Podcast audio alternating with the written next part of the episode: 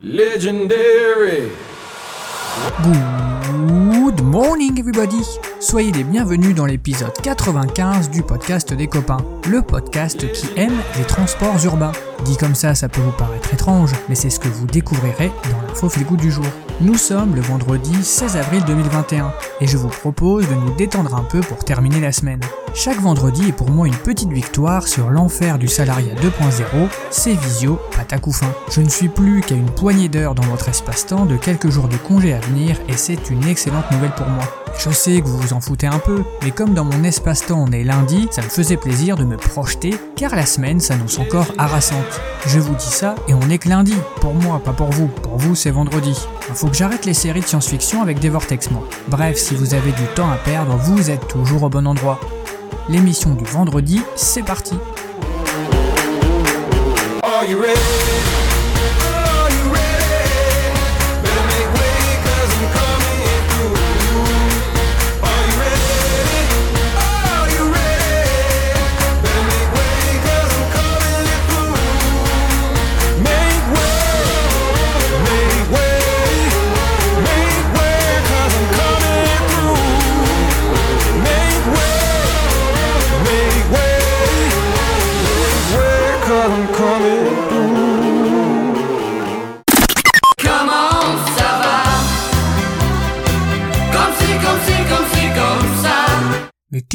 Ses auditeurs le vendredi Ben oui, c'est les news.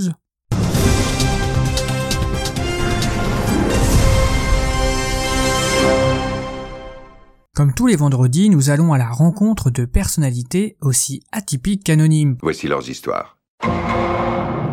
Ce matin, c'est Pauline et ses parents qui nous partagent un beau moment de vie. En effet, l'adolescence est un passage douloureux pour certains. Pour Pauline, 17 ans et amatrice de dreadlocks, cela va prendre la forme d'une révélation. En effet, Jean-Paul, le père de la jeune fille, a décidé d'emmener cette dernière en balade. Une promenade en pleine nature durant laquelle Pauline devra découvrir et faire face à un secret sur elle-même. Et non, elle ne sera jamais noire. C'est un pas léger que nous retrouvons le père et sa fille le long de l'étang de Villeneuve-les-Maguelones, dans l'Hérault, où ils habitent. Karine, la femme de Jean-Paul et mère de Pauline, est restée à la maison. Elle préfère les laisser tous les deux dans un moment complice. Jean-Paul et sa fille rigolent et évoquent le lycée où est scolarisée l'adolescente. Avec espièglerie, ils discutent ensuite d'Alexis, le petit copain de Pauline. Les deux promeneurs sont complices. Puis, après un moment de flottement, vient cet instant autour duquel Jean-Paul a construit toute cette promenade. Il s'adresse à sa fille. Bon, écoute Pauline, il faut que je te le dise, tu ne seras jamais noire. Et tu ne seras non plus jamais aussi cool qu'un homme ou une femme noire. Tu es blanche et je sais que ça craint, hein, mais il va falloir faire avec. Faut assumer Pauline. Jean-Paul, avec cette bienveillance qu'on lui connaît, ajoute Car plus que d'être soi-disant branché avec des dreadlocks, ce qui compte Pauline, c'est que tu saches qui tu es vraiment. Et là en l'occurrence, c'est d'une petite fille blanche pas très jolie avec des cheveux crades dont je parle. Après ce moment de vérité, la jeune fille encaisse l'information non sans embarras, mais semble malgré tout l'intégrer avec calme. C'est un profond traumatisme identitaire qui vient de se dérouler à l'intérieur d'elle. Pour Pauline, c'est probablement un long travail sur soi qui commence. Un travail sur l'image qu'elle a d'elle-même, et peut-être même grâce à une thérapie. Ce chemin difficile, elle ne le fera pas seule comme lui explique son père, qui tient à lui assurer son soutien. Tu peux compter sur moi et sur ta mère pour te rappeler à chaque fois que tu en auras besoin qui tu es Pauline. Tu ne seras jamais une Rastafari jamaïcaine. Après le choc de la nouvelle, Jean-Paul et sa fille rentrent à la maison. Le dîner du soir se déroule dans une légère tension, puis Pauline part s'enfermer dans sa chambre comme d'habitude. Mais ce soir, le dernier album de Trio ne se fait pas entendre à travers la porte de la jeune fille. Son père, lui, est partagé entre soulagement et inquiétude. Bon, je lui ai laissé une tondeuse et des ciseaux sur son lit. J'espère qu'elle comprendra. En tout cas, je suis content qu'elle ait accueilli cette nouvelle avec maturité. Si vraiment elle l'assimile sereinement, alors peut-être que dans un futur proche, avec sa mère, nous pourrons lui avouer qu'elle n'était pas vraiment désirée. Vous venez de partager un chouette moment avec une chouette famille. Petit Rasta, les idées aussi belles que c'est long. Cheveux de rebelle, mais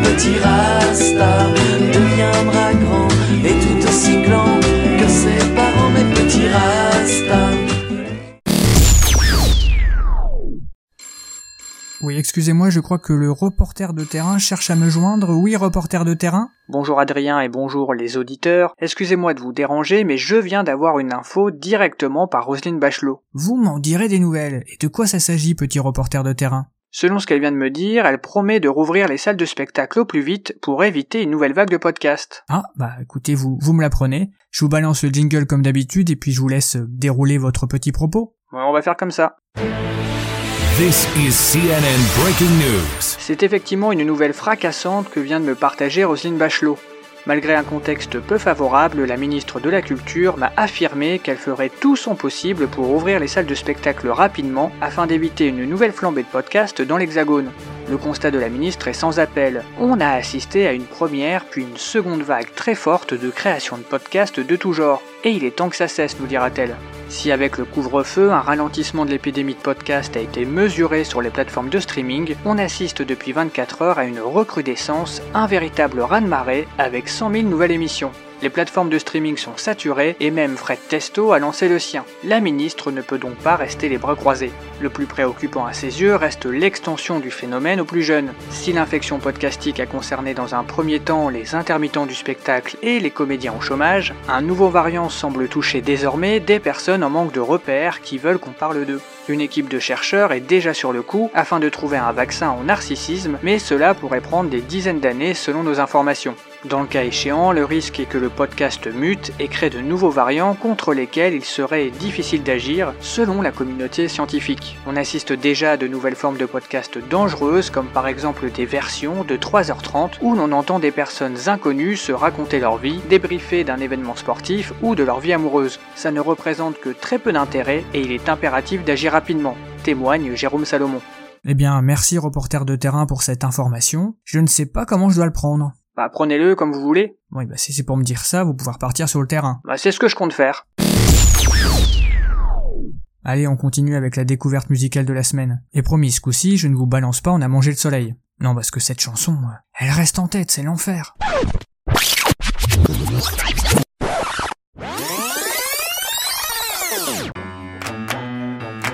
C'est eux qui m'ont donné l'envie d'aller plus vite que la musique. La vie c'est pas que faire du chiffre. Demande à tous ces grands artistes. Quand on pense à la chanson de la semaine, on ne se tourne de toute évidence pas assez vers des rencontres improbables. Pour ce matin, je vous partage un itinéraire musical. Dans un très bon album de Prodigy, The Dirt Chamber Sessions Volume 1, ils reprennent une chanson incroyable. Il s'agit du titre The Mexican du groupe anglais des années 70, Babe Roots, dans l'album First Base. Véritable influence dans la culture hip-hop, ce morceau est une pure tuerie. Inspirée par le western de John Wayne, Alamo, elle a été enregistrée dans le mythique studio d'Abbey Road en 1972. Funky, rythmique, The Mexican nous entraîne dans un voyage temporel rock'n'roll entre Fort Alamo et Mexico. Bah on écoute more, more, more, more, more, more music with Tawong people.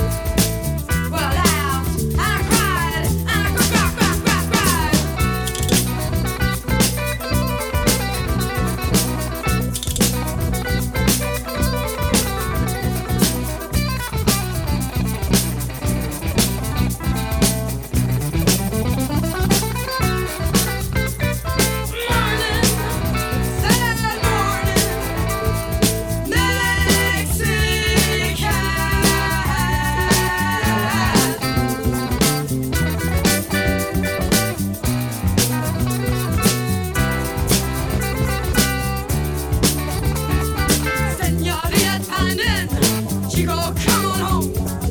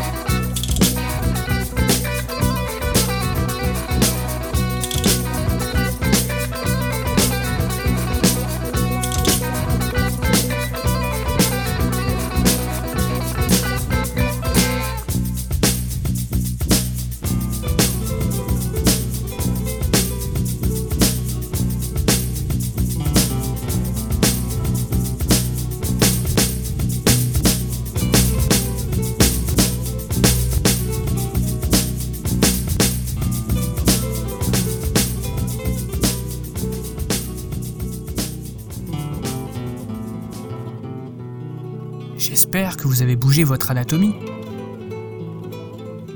Cette chanson est trop mortelle.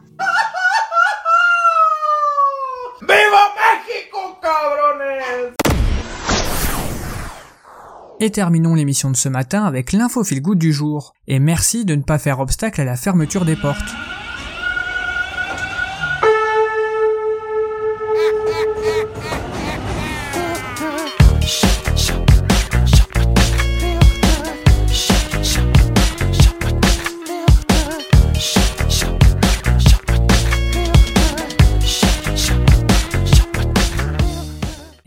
J'ai fait un clin d'œil à ce doux message que les utilisateurs du métro lillois connaissent bien. Il y a des gens qui kiffent tellement leur métro qu'ils ont organisé une reconstitution du plan de métro de leur ville. C'est le cas de Geoff Marshall, un londonien qui a rassemblé 200 personnes sur un terrain de football. Il dit qu'il voit pas le rapport. Il a demandé à ses amis Ferrovipat, c'est comme ça que s'intitulent les passionnés de train et autres métros, tous vêtus d'un t-shirt aux couleurs des différentes lignes, de le rejoindre pour faire sa reconstitution. J'ai maté la vidéo pour vous et c'est pas ouf quand on n'est pas dans le délire. Même si eux ont eu l'air de bien s'amuser. J'ai plus kiffé le site minitokyo3d.com. C'est un site avec un plan du métro de Tokyo en 3D et en temps réel on peut voir les petits trains dans la ville. On a aussi accès à des webcams pour voir passer les métros en vrai. Moi, je suis resté un certain temps sur la webcam de Odaiba Kenny Cohen parce qu'il passe une petite musique jazzy. C'était hyper cool. Si vous cliquez sur un wagon, vous pouvez le suivre en direct. Ça occupe pendant les longues journées de visio. Et si vraiment ça vous passionne, essayez le jeu Mini Métro, qui vous offre la possibilité de créer la totalité des lignes et des stations de métro d'une grande ville. Et ce, partout dans le monde. Ah, j'ai une partie de ma clientèle qui serait un peu fan du truc.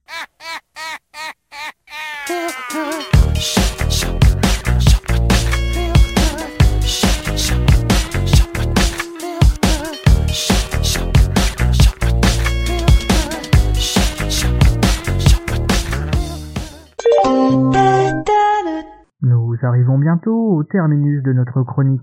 Votre conducteur vous offre 4 minutes d'arrêt en musique avant le terminus de notre matinale. Le podcast des copains espère que vous avez fait un agréable voyage.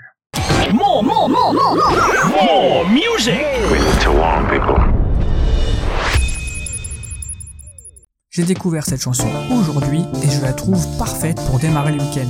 Le titre c'est Home is where the hatred is et l'auteur c'est Jill Scott Heron. On l'adore, il n'y a plus qu'à kiffer les amis.